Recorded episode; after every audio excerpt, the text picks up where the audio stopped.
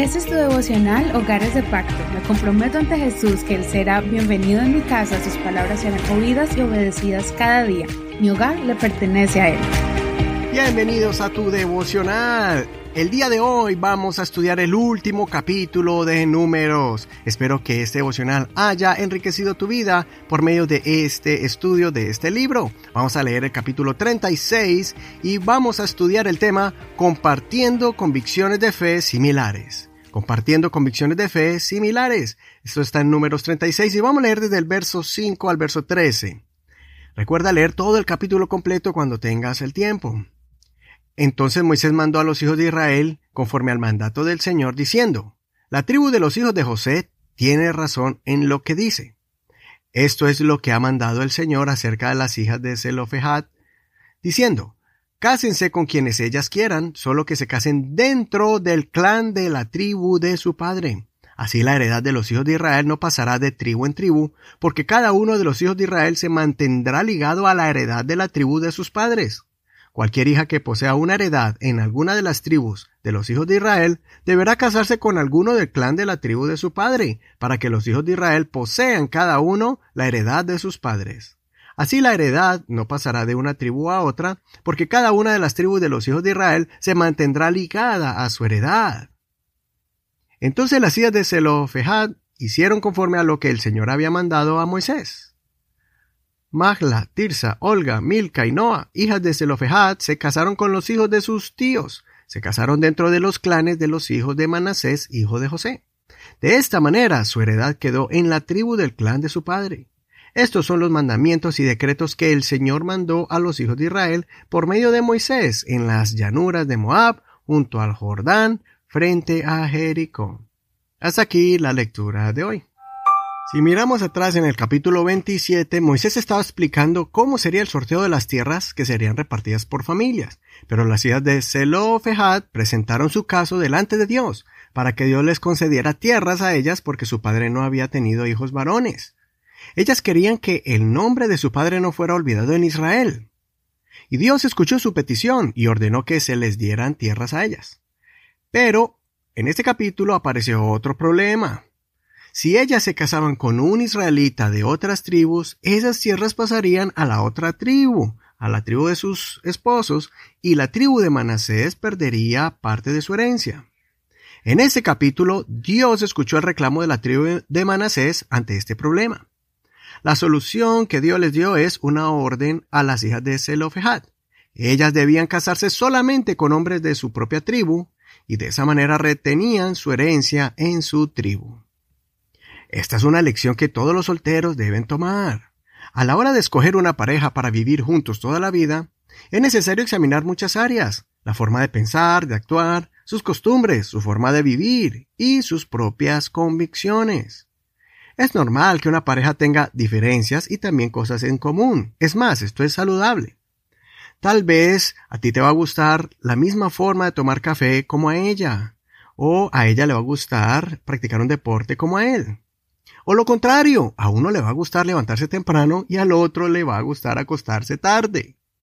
Todas esas similitudes y diferencias hay que conocerlas y entenderlas para que no hayan inconvenientes cuando se casen y después se encuentren con muchas sorpresas que pudieron haber conocido en el noviazgo.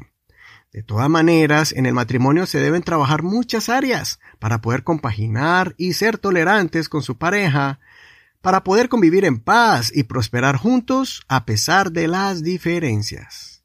Lo que sí debería establecerse como un requisito importante es saber cuáles son las convicciones de la fe de cada uno.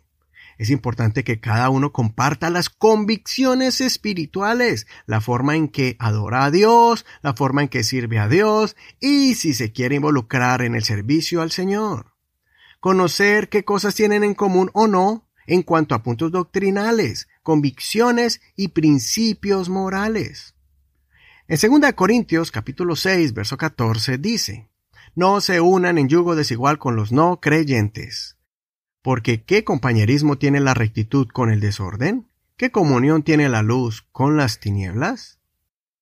Existen muchos casos donde una pareja que no es creyente Uno de los dos comienza a buscar de Dios y entra al camino de salvación, y después su pareja también comienza a buscar de Dios y los dos terminan siendo creyentes de Jesucristo eventualmente.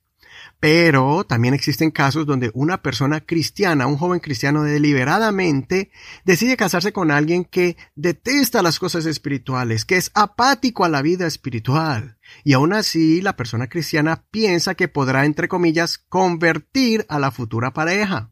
Y cuando se casan, comienzan las discusiones y problemas, porque la persona cristiana quiere ir a la iglesia, quiere servir a Dios, pero su pareja ya le había dejado en claro que no le agradaban las cosas de Dios convirtiéndose en una piedra de tropiezo para el desarrollo espiritual. ¿Por qué?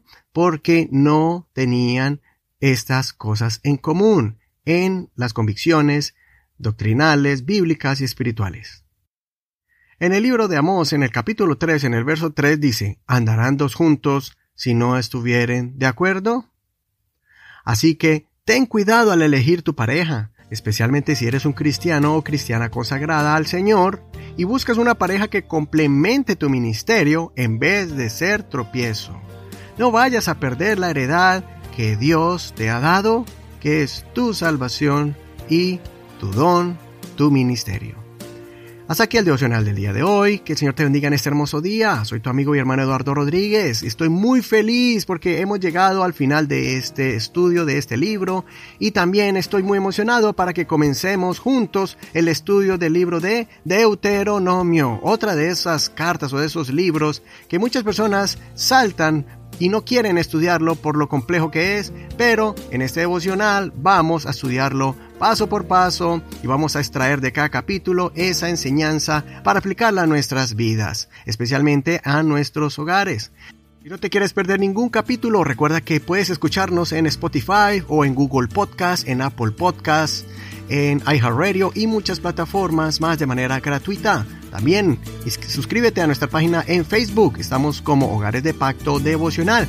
Ahí están las enseñanzas de los capítulos que estamos estudiando todos los días. Y por último, puedes también recibir estas enseñanzas directamente a tu teléfono celular en la plataforma de WhatsApp. Escríbenos al 1562-551-2455 y así recibirás el enlace, recibirás las notas en español y en inglés y también el audio para que también lo puedas escuchar en cualquier lugar. Bendiciones de Dios para ti. Hasta mañana y seguimos con un nuevo libro.